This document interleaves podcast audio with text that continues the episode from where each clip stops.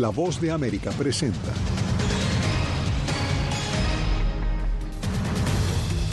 Migración y comercio dominaron encuentro del presidente Biden con los mandatarios latinoamericanos.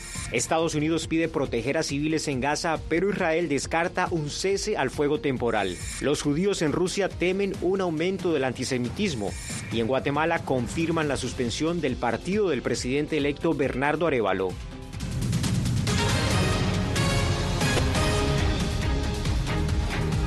Bienvenidos al Mundo al Día, soy Jaime Moreno. Iniciamos con la cumbre del presidente Biden con los líderes de 10 países de la región. El encuentro hace parte de un esfuerzo, de una apuesta de la Casa Blanca por integrar las economías del continente a través del comercio y la inversión. Vamos a la Casa Blanca con Paula Díaz. Paula, ¿qué otros temas eh, se trataron en esta reunión con el presidente Biden? Jaime, los líderes hablaron de cómo los recursos en Latinoamérica pueden aportar a la economía estadounidense y que Estados Unidos puede invertir en la región y de esta manera generar empleos que eviten que la gente emigre de manera irregular.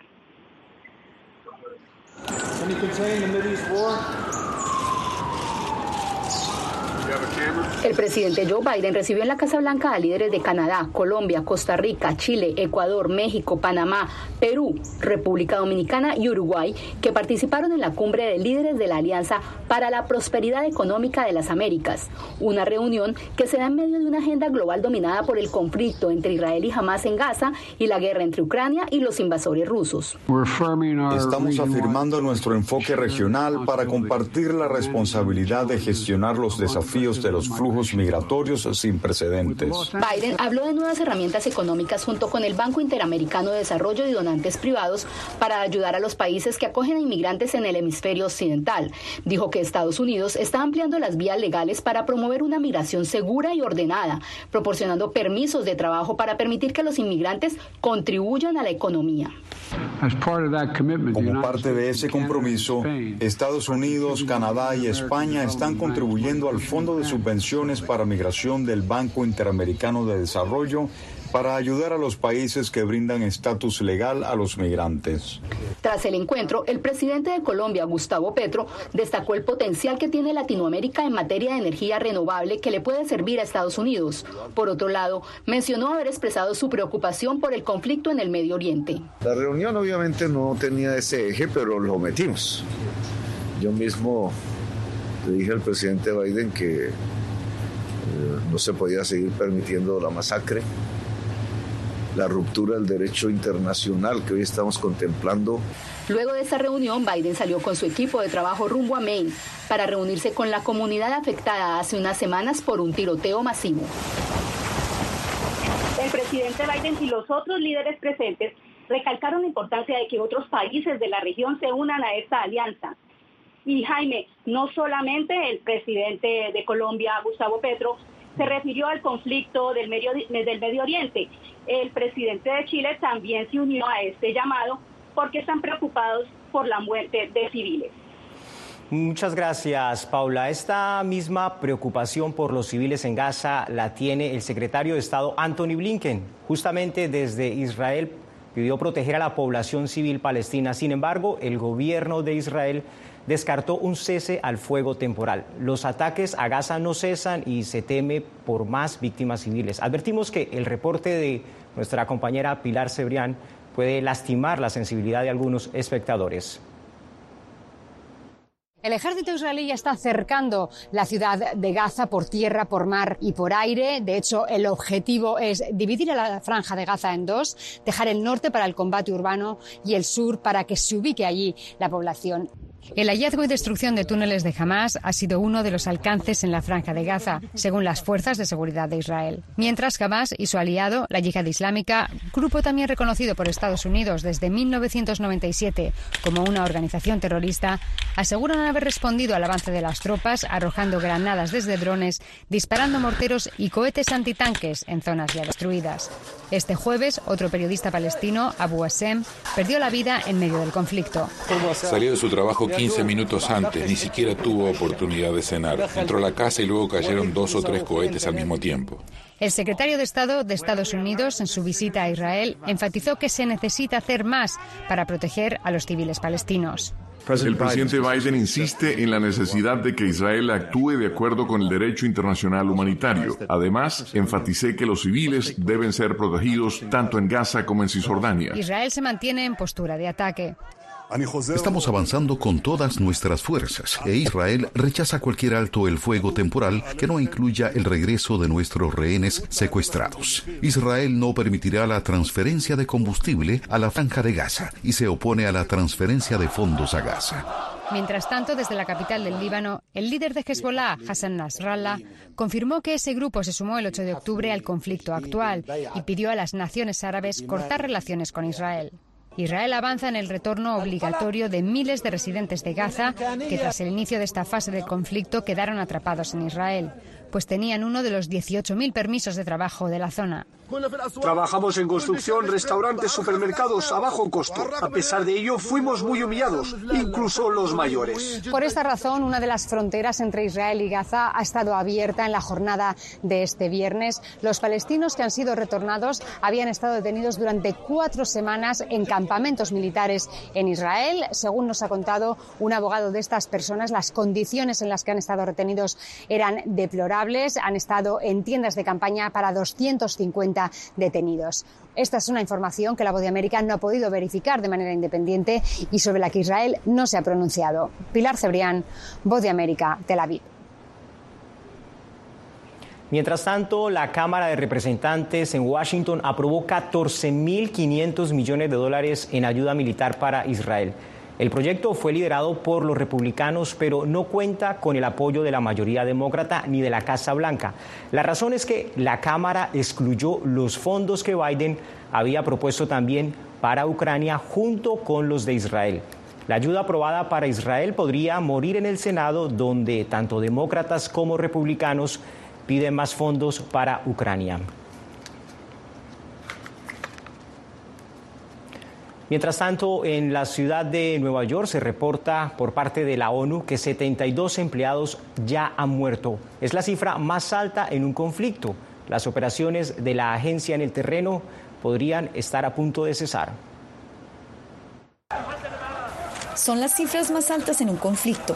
72 empleados de la ONU han perdido la vida y las cifras de muertos en Gaza tras 27 días de conflicto superan los 9.000. 14 de 35 hospitales dejaron de funcionar y la Agencia de Socorro de la ONU en la Franja de Gaza está a punto de cerrar sus operaciones. Los empleados que quedaban trabajan sin salario y ninguna parte en Gaza es segura, según informaron. En términos de protección a los civiles, la gente se está refugiando bajo la bandera de la ONU. La realidad es que ni siquiera podemos brindarles seguridad bajo ese símbolo. Tenemos más de 50 de nuestras instalaciones que han sido impactadas por el conflicto, incluidas 5 directamente. Creo que en el recuento más reciente, 38 personas han muerto en nuestros refugios. Más de un millón y medio de personas han sido desplazadas, incluidos empleados de la ONU, y 600.000 viven en 149 refugios.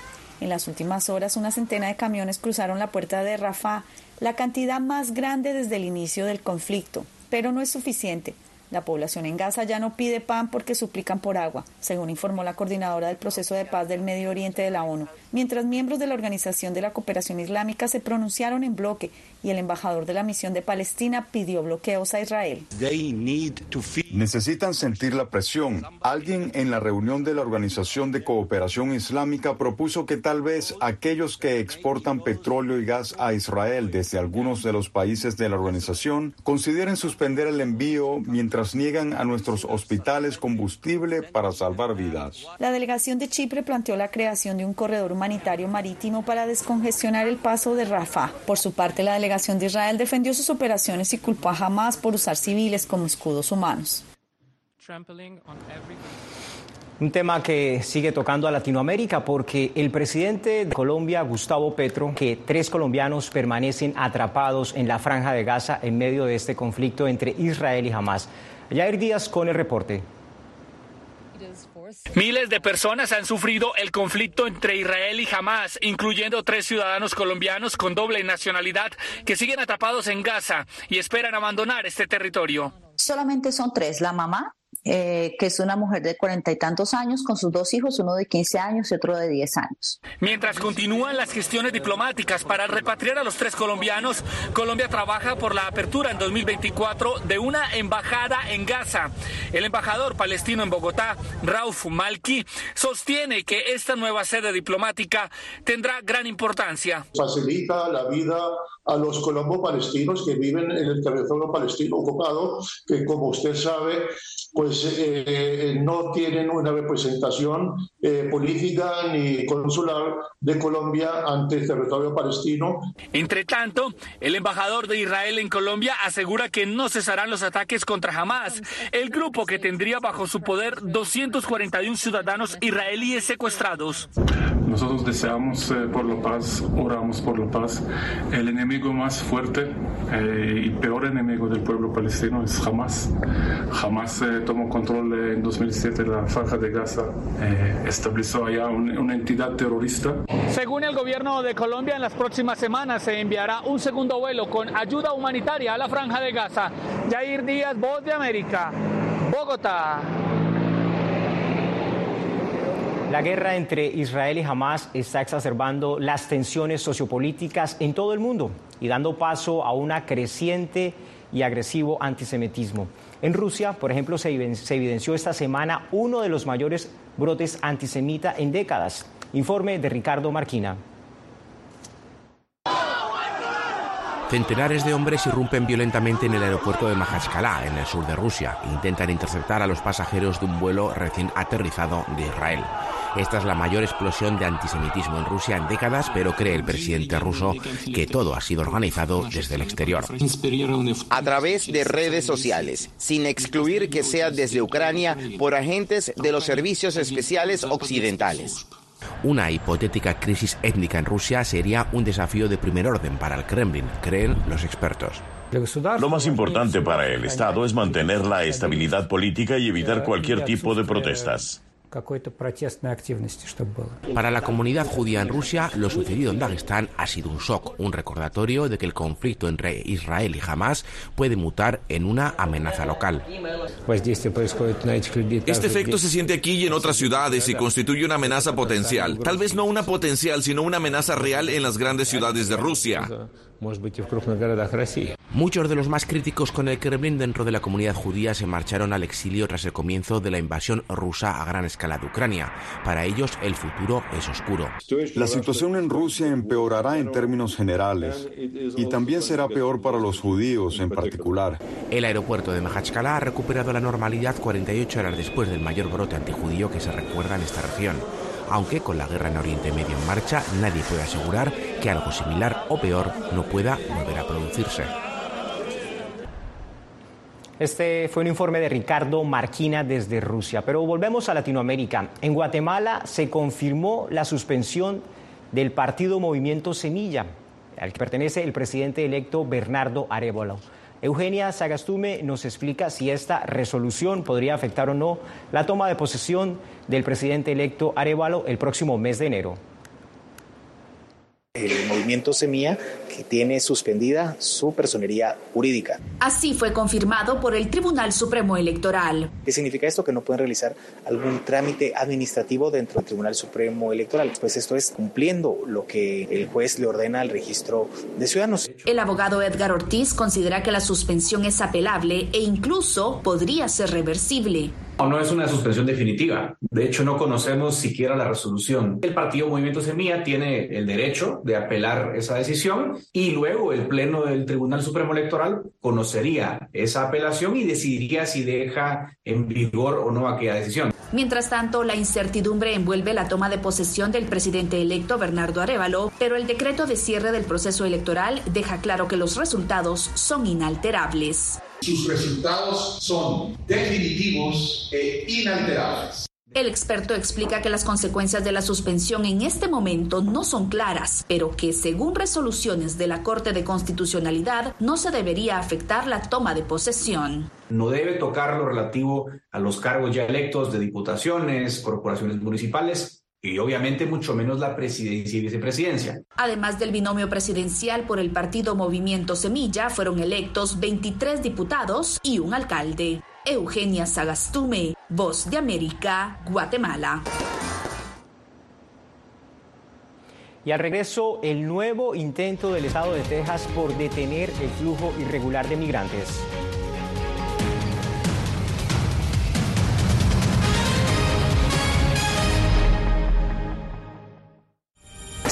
Mora, periodista de La Voz de América. Como reportera y presentadora tengo la responsabilidad de acercarles las historias que se generan en Washington y que impactan tu entorno cercano.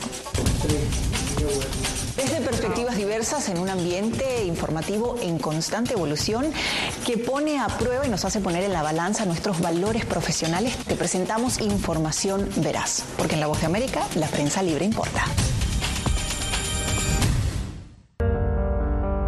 Tiempos de cambios, cuando el mundo parece incierto y lo que escuchamos no refleja lo que vemos, buscamos la verdad. Cuando nos cuentan solo una parte de la historia, perdemos la confianza. En momentos de crisis, nuestros sueños, esperanzas y deseos de un mejor mañana dependen de una prensa libre. En La Voz de América te traemos las historias que la gente se arriesga a ver. Conectamos el mundo y lo unimos con la verdad.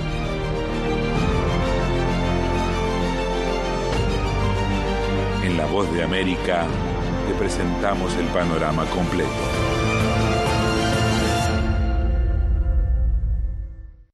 Soy Jacopo Luzzi, reportero de La Voz de América aquí en Washington, D.C. Ya sea informando desde el Capitolio, desde la Casa Blanca, cubriendo el impacto del cambio climático, el impactante tema migratorio, o subir en un avión y cruzar medio mundo para estar en el lugar de la noticia con la información precisa y veraz, este es mi compromiso como periodista. Un compromiso de vida profesional que comparto con ustedes, porque en La Voz de América la prensa libre importa.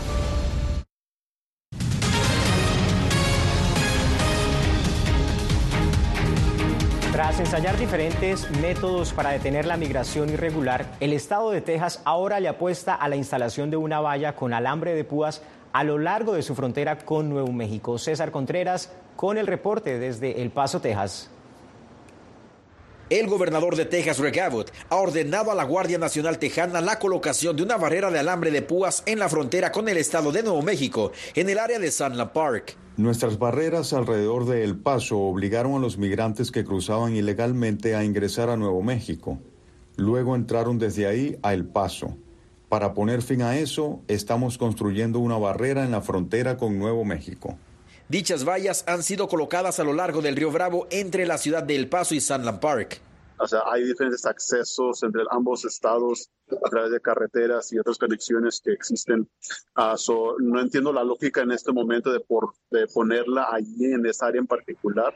Para Javier Perea, alcalde de la ciudad de Sunland Park en Nuevo México, la solución va más allá de intentar separar las comunidades en territorio estadounidense. Este problema no se va a resolucionar con, este, con estas tácticas que está trabajando el gobernador. Lo que se requiere es poner el esfuerzo para convencer a, a los republicanos y los demócratas en, Washington, D.C. para traer reformas a la inmigración, identificar la razón por la cual la gente se El estado de Texas ha demandado algunos tramos de alambre de púas también colocado en la frontera con México. Hasta el momento, la Guardia Nacional Tejana ha instalado 29 kilómetros de alambre entre Texas y Nuevo México. César Contreras, Voz de América, El Paso, Texas. Prestenle atención a esta cifra. En lo que va de 2023, más de 80 hondureños, en su mayoría mujeres y niños, han sido rescatados de la trata de personas y explotación sexual a lo largo de la ruta migratoria que conduce hacia Estados Unidos. Estas son cifras oficiales del gobierno de Honduras. Óscar Ortiz nos tiene el informe. Un informe publicado por la Comisión contra la Explotación Sexual, Comercial y la Trata de Personas, CICES, del gobierno de Honduras, revela que hasta octubre se habían rescatado 84 personas víctimas de trata de personas y explotación sexual. La mayoría de los rescates ocurrieron a lo largo de la ruta migratoria desde Honduras hacia Estados Unidos, revela el informe el gobierno de Estados Unidos ha considerado la importancia de eh, agregar fondos para la lucha y protección de los migrantes en la ruta migratoria. La comisión estima que durante el año 2022 alrededor de 850 personas fueron víctimas de estas actividades delictivas y únicamente fueron rescatados 56 sobrevivientes. En lo que va del 2023 se han rescatado 84 personas, en su mayoría menores de edad. No se informaron estadísticas sobre víctimas correspondientes al 2023. Desde UNICEF hacen un llamado a garantizar los derechos de la niñez hondureña. Trata vía tráfico a el tema de narcotráfico y a otras acciones y lo importante es que los países y los gobiernos realizan acciones juntas en todo el continente para reducirlo y para eliminarlo. El Código Penal en Honduras tipifica de 10 a 15 años de cárcel el delito de trata de personas. De febrero hasta octubre de este año, nueve personas guardan prisión por el delito de trata de personas. Oscar Ortiz, Voz de América, Tegucigalpa. Cuando regresemos le contaremos en qué consiste la más reciente reforma constitucional en Nicaragua.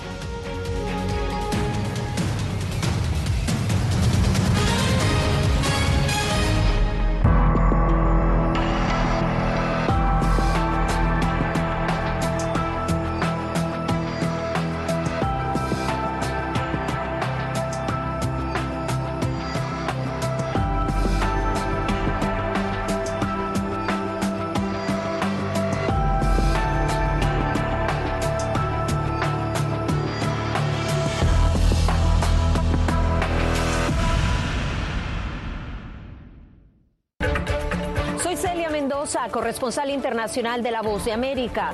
Desde que me uní a este equipo de profesionales hace más de una década, he tenido la oportunidad de descubrir un mundo de noticias que comparto con ustedes. La Voz de América habló con el director. Porque siempre estoy en el lugar de los hechos, entregando información veraz, clara y precisa, manteniendo nuestro compromiso periodístico, porque en La Voz de América la prensa libre importa.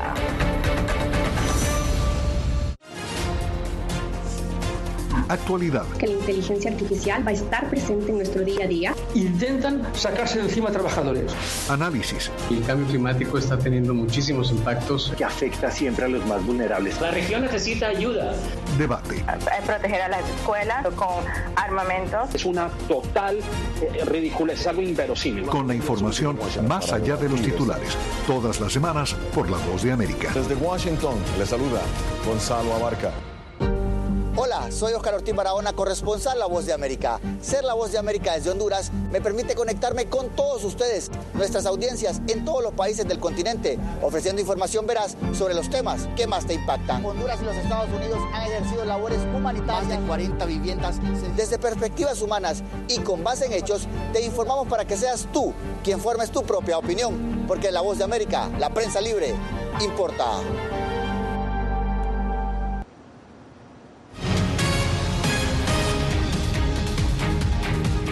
El gobierno de Daniel Ortega en Nicaragua amplió aún más su poder. Esto tras una reforma constitucional. Expertos temen que ahora el gobierno podrá disponer de los bienes de los ciudadanos mediante sin que medie una orden judicial. Don Arnold Dández con el informe. La Asamblea Nacional de Nicaragua, controlada por el oficialismo, aprobó una reforma al artículo 165 de la Constitución Política, la cual le permitía a la Corte Suprema de Justicia supervisar el registro público de la propiedad inmueble y mercantil. Con la reforma, ahora el registro público será administrado por el Poder Ejecutivo, a través de la Procuraduría General de la República. Se aprueba la ley de adscripción del Sistema Nacional de Registros SINARE a la Procuraduría General de la República. La Procuraduría General de la República, adscrita al Poder Ejecutivo, ahora no necesitará del Poder Judicial para tomar decisiones sobre propiedades públicas y privadas.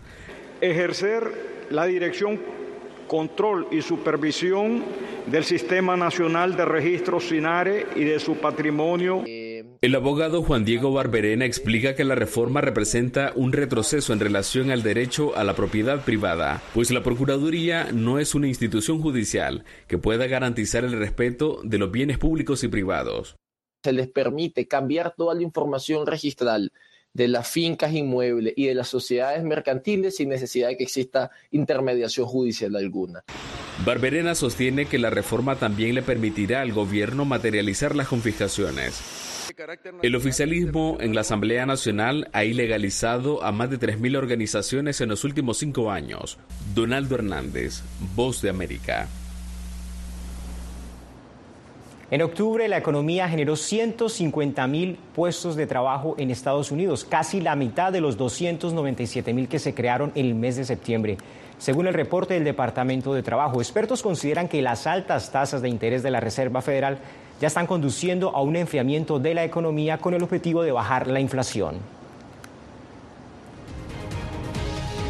Al regreso, la historia de una comunidad indígena mexicana asentada hace más de 20 años en un suburbio de Chicago.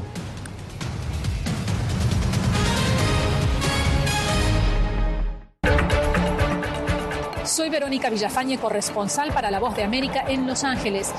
La Voz de América me ha dado el espacio para contar las historias de personas excepcionales y continuar informando sobre las noticias más importantes y relevantes para nuestra audiencia, presentando los hechos de forma imparcial y con fuentes confiables, principios fundamentales del periodismo.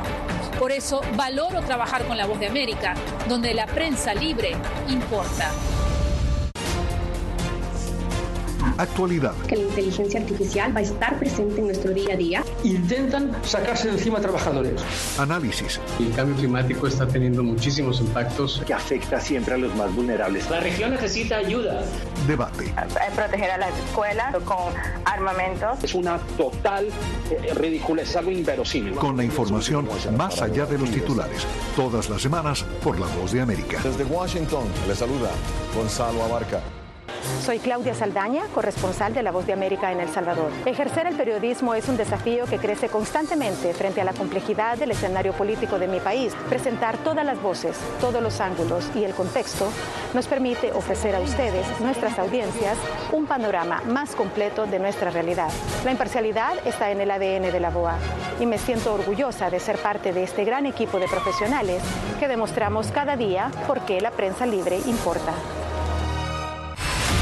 poder ser la voz de la denuncia de tantas personas que sienten fuertemente vulnerados sus derechos. Una de, de las patas que sostiene la democracia debe ser la libertad de prensa. Periodismo, la prensa libre importa, una coproducción de La Voz de América con nuestras afiliadas en la región. ¿Cómo garantizar que las voces lleguen a quien tienen que llegar? Impunidad, indolencia de la justicia son nuestros principales enemigos. Disponible en vozdeamerica.com.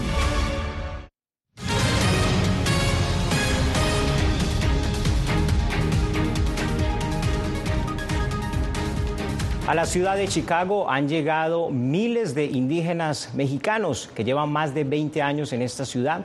No llegaron hablando español, tampoco inglés, y se han tratado de mantener con su cultura. Esta es una celebración zapoteca del Día de Muertos, pero no en México. Estos indígenas celebran en West Chicago, Illinois, en esa entidad, un suburbio de Chicago, viven aproximadamente 1.500 indígenas zapotecos provenientes de Oaxaca, México, según organizaciones de oaxaqueños en ese lugar. Los primeros zapotecos llegaron a Illinois hace más de 20 años, pero en aquel entonces no se organizaban como ahora. Tenían miedo de salir y socializar inclusive con otros mexicanos. Poco a poco vamos, este, fuimos a viendo, ¿verdad? O perdiendo el miedo, porque, porque cuando llegamos aquí, pues no hablamos, no hablamos este, español. Entonces allá hablábamos puro zapoteco. Entonces yo pienso que pues, teníamos miedo, ¿verdad? De demostrar cómo era, este, cómo es la, tradición de nuestro pueblo. Ah, no, no. Pero las cosas cambian y ahora se muestran orgullosos de hablar zapoteco y continuar con sus costumbres y tradiciones aunque sea en otro país y a miles de kilómetros de distancia de donde nacieron. En zapoteco, Joan dice salud a sus difuntos. Vamos a tomar una copa por ellos. En su casa erigió un altar de muertos y ofrenda a sus seres que ya partieron de este mundo. El Consulado de México no lleva estadísticas sobre sus ciudadanos en cuanto a grupos étnicos pero las personas que entrevistamos para este reportaje nos dicen que hay mucho más zapotecos en el estado de Illinois y en ciudades de California y Nueva York. Enrique García Fuentes, Voz de América, Chicago. De esta manera terminamos una emisión más de El Mundo al Día. Soy Jaime Moreno y les deseo un buen fin de semana.